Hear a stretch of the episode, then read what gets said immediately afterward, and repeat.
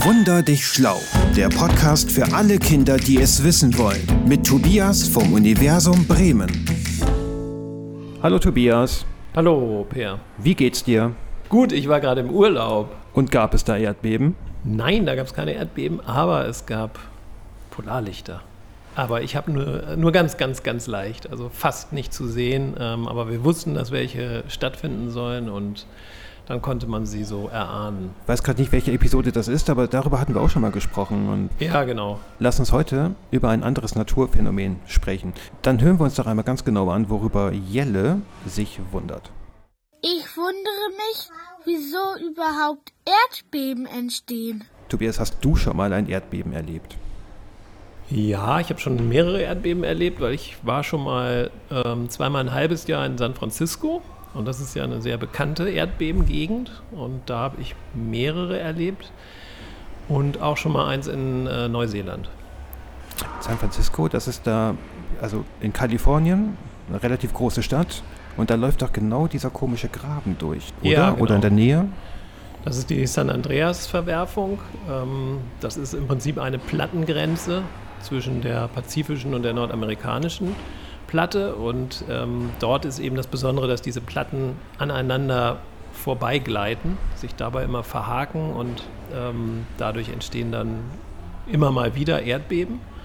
Und das war jetzt kein besonders großes, das war so etwa fünf auf der Skala, ähm, aber so, dass man es deutlich spürt. Also erst hatte ich gedacht, da steht irgendwie ein großer LKW oder sowas vorm Haus und man hat so ein tiefes Brummen oder so ein Gefühl für ein tiefes Brummen. In Wirklichkeit war das wahrscheinlich Vibrationen, die ich eben ähm, über den Untergrund festgestellt habe. Und kurz danach war mir dann klar, oh ja, das war ein Erdbeben und dann habe ich mich da auch mit anderen Leuten unterhalten und dann, ähm, das kam dann aber sogar mehrfach vor in der Zeit, in der ich da war. Das heißt, dich kann da jetzt gar nichts mehr erschüttern. Du hast es einmal erlebt und jetzt weißt du, was da passiert. Also zumindest bei solchen eher leichteren Beben ähm, das habe ich schon erlebt, genau.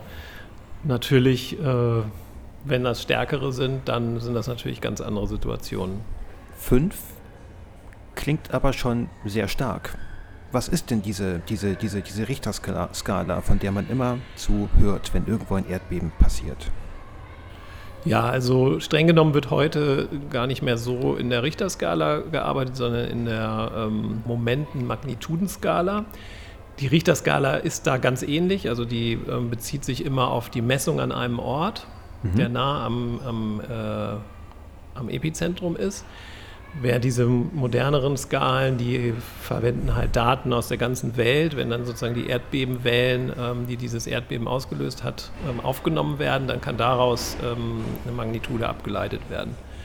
Beide oder beziehungsweise die Magnituden an sich sind eigentlich ein Maß für die Energie, die bei diesem Erdbeben frei wird. Und 5 ist dann eher leicht, hast du gerade gesagt. Ja, 5 ist schon deutlich spürbar. Ähm, äh, es geht aber eben nach oben, also große Erdbeben sind dann halt im Bereich von 7, 8. Mhm. Ähm, und man muss dazu wissen, dass wenn man einen Wert hochgeht, also wenn man zum Beispiel von 5 bis 6, also ein Erdbeben der Stärke 5 mit 6 vergleicht, dann ist das ein zehnfach größerer Ausschlag auf dem Seismometer mhm. und eine 32-fache Energie, die dabei frei wird. Das heißt, ähm, ein kleiner Schritt um einen Wert nach oben bedeutet 32 mal mehr Energie. Das heißt, zwei Schritte hoch, äh, tausendfache Energie, die frei wird. Die Erde und alles, was hier drauf ist, das ist doch so, das ist doch so furchtbar stabil. Wie, wie, wie ist es überhaupt möglich, dass sich das überhaupt in Bewegung setzt, Tobias? Ja, das hat was mit dem Aufbau der Erde zu tun. Also hier außerhalb sieht es natürlich so aus, als wäre unser Untergrund sehr fest und stabil, es, weil wir einfach den Gesteinsuntergrund kennen, ja, und Stein ist für uns was äh, sehr Hartes, sehr Dauerhaftes. Aber wenn man dann in die Tiefe geht, dann ändert sich das. Und ähm, wir müssen uns vorstellen, dass wir außen eine relativ dünne Schicht der Erde haben, die so zwischen 10 und 100 Kilometer dick ist. Da sind feste Gesteine vorhanden. Das sind die sogenannten Lithosphärenplatten. Mhm. Und unterhalb wird es dann eher plastisch. Also das ist zwar immer noch eher so wie Knetgummi, kann man sich das vorstellen. Mhm. Und ähm, wenn man jetzt die Erde insgesamt anschaut, dann sieht sie eigentlich aus wie ein großes Puzzle aus mehreren großen und vielen kleinen Lithosphärenplatten. Und diese Platten werden durch die Energie im Erdinnern, die Wärmeentwicklung, ähm, permanent in Bewegung versetzt. Also an einigen Stellen wandern diese Platten auseinander, an anderen Stellen aufeinander zu oder eben aneinander vorbei. Und dabei verhaken sie sich und immer mal wieder muss sich diese Spannung, die sich da aufbaut, entladen und das passiert dann eben ruckartig in Form von Erdbeben. Um nochmal auf diesen Graben da bei San Francisco zurückzukommen, von dem wir vorhin gesprochen haben, das ist dann quasi so ein, so ein, so ein Aufeinandertreffen von zwei Erdplatten. Genau, das ist eine Plattengrenze. Mhm. Und in dem Fall ist es eben eine Plattengrenze, wo sich zwei Platten aneinander vorbei bewegen ähm, dabei miteinander verhaken und dann ruckartig weiterrutschen, immer mal wieder. Und dabei wird eben die ähm, Energie dann frei und ähm, das sind auch die Zonen, wo so mit am stärksten ähm, sehr starke Erdbeben festgestellt werden. Eine Frage zu diesen Erdplatten. Wie groß sind solche Dinger? Also die größeren, das sind zum Beispiel die Eurasische Platte, nicht? die umfasst äh, ähm, große Teile Europas und vor allem dann ähm, den asiatischen Kontinent, das ist also sehr groß. Auch die nordamerikanische Platte wäre jetzt so eine große Platte, also tausende von Kilometern lang mhm. und breit. Und dazwischen gibt es aber immer wieder kleinere Bruchstücke, die ähm, von mehreren hundert äh, Kilometer aufwärts ähm, also so, so, eine Größe haben. Und man kann sich vorstellen, wenn an einer Stelle zwei Platten auseinandergehen, das ist zum Beispiel in, den, in der Mitte der Ozeane oft der Fall, da gibt es diese mittelozeanischen Rücken, wo dann auch immer durch aufsteigendes Magma neue äh, Plattenmaterial sozusagen entsteht. Mhm. Muss es an anderer Stelle natürlich ähm, auch wieder ähm, zusammenlaufende Platten geben und dann verschwindet oft die eine Platte unter der anderen und wird äh, unter diese andere Platte geschoben. Und auch das sind Zonen, wo äh, Erdbeben häufig sind. Hat das, haben Erdbeben vielleicht doch etwas mit Vulkanen zu tun, fällt mir gerade ein? Ja, absolut. Also wenn man ähm, die Zonen zeigt, wo oft Erdbeben stattfinden und die, wo aktive Vulkane sind, dann fallen die eigentlich aufeinander, im Groben. Also mhm. es gibt ein paar Ausnahmen, ähm, aber so im Groben ähm, passiert das dort, weil an den Stellen, wo Platten zum Beispiel aufeinander zulaufen, und die eine unter die andere abtaucht, da wird dann eben, gibt es nicht nur Spannungen und Erdbeben, sondern auch Material, was aufgeschmolzen wird und an die, über lange Zeiträume ähm, an die Erdoberfläche aufsteigt und dort dann Vulkane bilden kann. Das heißt, Vulkane und Erdbeben fallen eigentlich oft ähm, in, in gleiche Regionen. Und findet das dann vielleicht gleichzeitig statt? Also so ein Vulkanausbruch und ein Erdbeben? Das eigentlich eher nicht, weil ähm, die dann doch zu unterschiedlich sind, ähm, auch wenn die beide sich an den Plattengrenzen wiederfinden. Also Erdbeben, das ja, hat ja eher was mit dieser aufgestauten Energie zu tun und, die, und der Vulkanismus dann mit, den, ähm, mit diesen großen Magmenblasen, die ähm, langsam aufsteigen. Also gleichzeitig ist eher unwahrscheinlich. Kann es sein, dass ein Vulkanausbruch ein Erdbeben auslöst?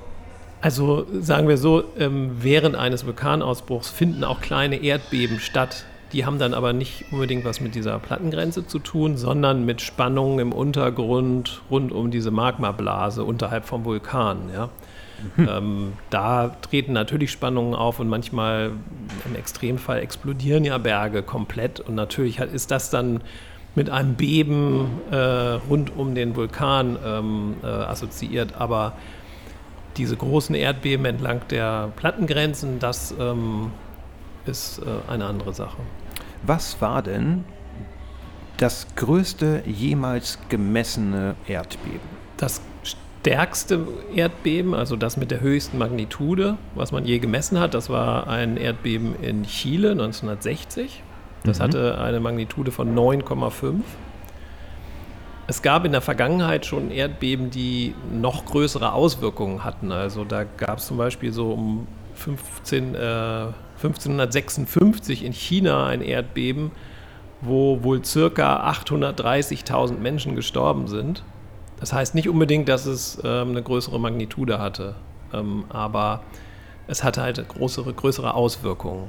Das hängt nicht immer miteinander zusammen. Also ähm, das kommt immer darauf an, wie ist eigentlich sozusagen der Untergrund lokal an der Stelle oder wie viele Häuser stehen da eigentlich. Also mhm. je nachdem, wie dicht das Gebiet besiedelt ist, desto größer können die Auswirkungen sein.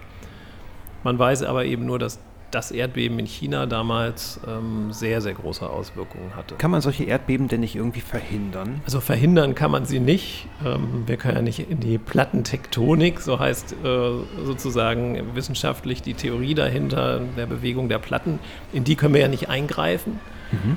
Also stattfinden werden sie einfach. Die Frage ist halt, wie gut kann man sie vorhersagen? Und da ist leider die nicht so gute Nachricht auch, dass Erdbeben sehr schwer vorherzusagen sind. Vulkanausbrüche deutlich besser. Ähm, also bei Vulkanausbrüchen, da kündigt sich das schon vorher an. Äh, neulich haben wir es erlebt auf La Palma. Da wurde schon davor gewarnt, dass der Ausbruch größer werden könnte und da war Zeit genug, ähm, dass sich die Menschen in Sicherheit bringen. Mhm. Ein Erdbeben kann auch aus heiterem Himmel passieren. Also da gibt es nicht solche Vorzeichen, die man irgendwie jetzt wissenschaftlich ergründet hätte und auf die man achten kann? Also das wird äh, komplett ähm, erforscht natürlich. Ähm, es gibt Vorbeben oft von einem größeren Erdbeben, aber es gibt natürlich auch oft kleine Beben, die dann kein Vorbeben für ein größeres sind. Und das dann immer zu differenzieren ist schwierig.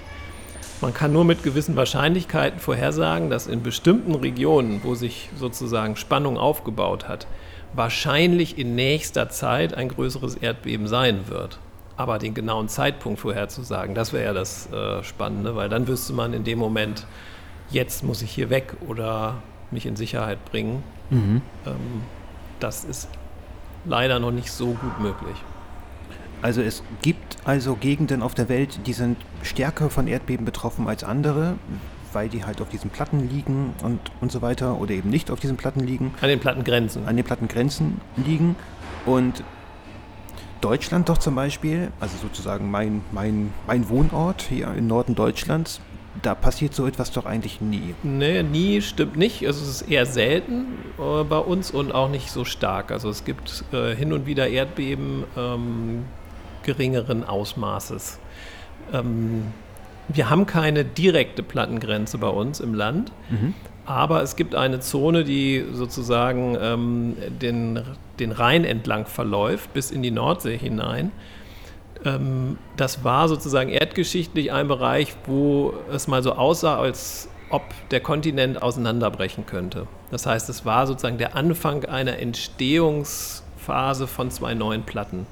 Okay. Und diese Grenze gibt es immer noch. Und wenn Spannungen auftreten, dann ähm, entladen die sich auch manchmal entlang dieser Zone noch. Und so kommt es halt, dass wir in der Rheingegend eher mal ein Erdbeben haben, als jetzt zum Beispiel bei uns hier in Norddeutschland. Ist das auch der Grund, warum da unten am Rhein quasi auf jeder Seite ein Gebirge ist? Genau, da haben wir im Prinzip ja diesen Oberrheingraben. Und dann hat man auf der einen Seite den Schwarzwald, auf der anderen Seite die Vogesen und dazwischen sind so 50 Kilometer eher flaches Land. Das ist so ein Graben, der sich da gebildet hat aufgrund der, der Öffnung, die da in der Erdgeschichte schon mal stattgefunden hat. Und da ist dann sozusagen der mittlere Teil ist abgesackt und da fließt heute der Rhein drin. Ähm, und das, das war eigentlich der Anfang einer, der Entstehung von solchen ähm, zwei unterschiedlichen Platten. Ist dann aber zum Erliegen gekommen, weil sich in der Zwischenzeit der Atlantik aufgetan hatte. Also das ist sozusagen der Hintergrund. Und das größte Erdbeben ist auch in der südwestdeutschen ähm, Region ähm, gewesen oder das, was wir so kennen, das war 1978, das Beben in Albstadt. Und ähm, das hat schon einige Schäden hervorgerufen, also Ge äh, Gebäude zum Einsturz gebracht, Risse produziert in den etwas stabileren Gebäuden. Ähm, das ist auch eines der Erdbeben, was bei uns in unserem Erdbebensimulator ähm, zu spüren ist. Ihr habt hier im Universum Bremen ein Erdbebensimulator? Ja, genau. Oder im Prinzip ein, äh, ein Sofa, auf dem man Platz nehmen kann, ein Zimmer, in das man sich setzen kann und dann kann man drei verschiedene Erdbeben ähm, starten. Also das ist eben jenes Erdbeben aus Albstadt 1978, dann das Izmit-Erdbeben von 1999, das ist äh, in der Nähe von Istanbul, dieses größere Erdbeben gewesen, und das Erdbeben von San Francisco 1906, was ja relativ bekannt ist als ähm, ein relativ starkes ähm, Erdbeben aus der Geschichte. Das heißt, ich nehme hier Platz und dann drücke ich einen Knopf? Genau, drücke ich einen Knopf und dann kann ich diese, diese äh, Phasen erleben, also auch Vorbeben, das Hauptbeben, was dann auch dem entsprechenden Seismogramm damals ähm, äh, entsprach. Also sozusagen die Entwicklung dieses Bebens kann man dort ähm, nacherleben. Aber was auch ganz spannend ist, ist ähm, hier auf der Rückseite von unserem Erdbebensimulator. Ja. Da kann man so einen ähm, Bildschirm anschauen. Guck hier. Das ähm, ist der Bildschirm, der zeigt eigentlich ähm, die aktuellen Erdbeben der letzten zwei Wochen. Das wird vom Forschungszentrum GFZ in Potsdam zur Verfügung gestellt und man sieht auch wirklich das aktuellste Erdbeben. Das ist dann so ein Kreis, der so blinkt und ja. ähm, kann einfach gucken, wo finden eigentlich die meisten Erdbeben statt in letzter Zeit. Das letzte zum Beispiel ist hier eins an den South Sandwich Islands. Das ist zwischen Südamerika und der Antarktis, auch an einer Plattengrenze. Das mhm. hat eigentlich gerade erst vor ein paar Stunden stattgefunden mit einer Magnitude von 5,6. Das sind ja unzählige Erdbeben. Ja, klar. Also es finden wirklich ständig Erdbeben statt. Ähm, es kommt natürlich immer auch darauf an, welche Größe, Größenordnung. Also gerade die kleineren Erdbeben finden sehr, sehr häufig statt. Ähm, und äh, viele davon finden sich wirklich an den Plattengrenzen zwischen den Lithosphärenplatten. Und besonders viele sieht man immer in der Pazifikregion. Also rund um den Pazifik äh, sind sehr aktive Plattengrenzen und da sind auch die meisten Erdbeben zu finden. Das geht ja wirklich von, von Japan runter über Neuseeland und auf der anderen Seite, ja, Südamerika komplett rum. Genau, also die Menschen in den Regionen wissen das aber auch schon, die ähm, wissen, dass sie potenziell ähm, Erdbeben erleben können und wissen dann auch, wie sie sich verhalten müssen. Was mache ich denn, wenn ein Erdbeben passiert? Also in den Regionen kriegt man das dann eigentlich auch immer schon gesagt, was man machen soll, wenn es bebt. Ähm, wenn man jetzt im Haus ist und dann keine Zeit hat, ähm, das Haus noch schnell zu verlassen, dann sollte man entweder unter einen Tisch kriechen, falls irgendwelche Gegenstände von oben runterfallen, dass die einem nicht auf den Kopf fallen. Ähm, oder mhm. eine gute Idee ist auch, sich in einen Türbogen reinzustellen, weil dort ähm, dann über mir so eine bogenförmige also, ähm, Struktur ist, die ähm, mich eben auch schützt. Also Tür aufmachen und da reinstellen. Genau, einfach in den Rahmen der Tür reinstellen oder unter einen Tisch kriechen. Wenn ich natürlich äh, rauslaufen kann, dann ähm, wäre es auch nicht schlecht, das Haus zu verlassen. Wobei muss man dann auch gucken, wo man dann hinläuft, weil natürlich auch ähm, Dinge vom Haus außen runterfallen können. Also da muss man schon wissen, wo man ungefähr ähm, ähm hingeht. Sag mal, Peer, hast du schon mal ein Erdbeben erlebt? Also richtig erlebt eigentlich nicht, nein. Ich war mal in der Schweiz und dann hieß es irgendwie am nächsten Morgen, es hätte in der Nacht ein Erdbeben gegeben, aber das habe ich nicht, nicht miterlebt. Also ich kann dazu leider überhaupt nichts sagen. Genau, die Schweiz ist ja auch ähm, letztlich aus einer ähm, plattentektonischen ähm, Geschichte heraus entstanden, genau wie jedes Erdbeben. Dort sind nämlich zwei Platten aufeinander gestoßen und insofern bringt die Plattentektonik jetzt nicht nur die schlimmen Auswirkungen eines, Erdbeben, eines Erdbebens mit sich, sondern auch sowas Tolles wie die Bildung von Gebirgen. Ja? Und ohne Plattentektonik hätten wir also auch keine Gebirge mit den äh, faszinierenden Landschaften, wie wir sie aus den Alpen kennen zum Beispiel. Das heißt, der majestätische Anblick auf den Mont Blanc, den verdanke ich auch, oder den verdanken wir auch dieser Plattenbewegung. Genau. Tobias, vielen, vielen Dank für dieses Wunder und bis zum nächsten Mal. Ja, gerne. Bis zum nächsten Mal. Hör nie auf, dich zu wundern. Dein Universum Bremen. Worüber wundert ihr euch? Schickt uns eine Sprachnachricht an, Achtung mitschreiben, wunder@universum-bremen.de.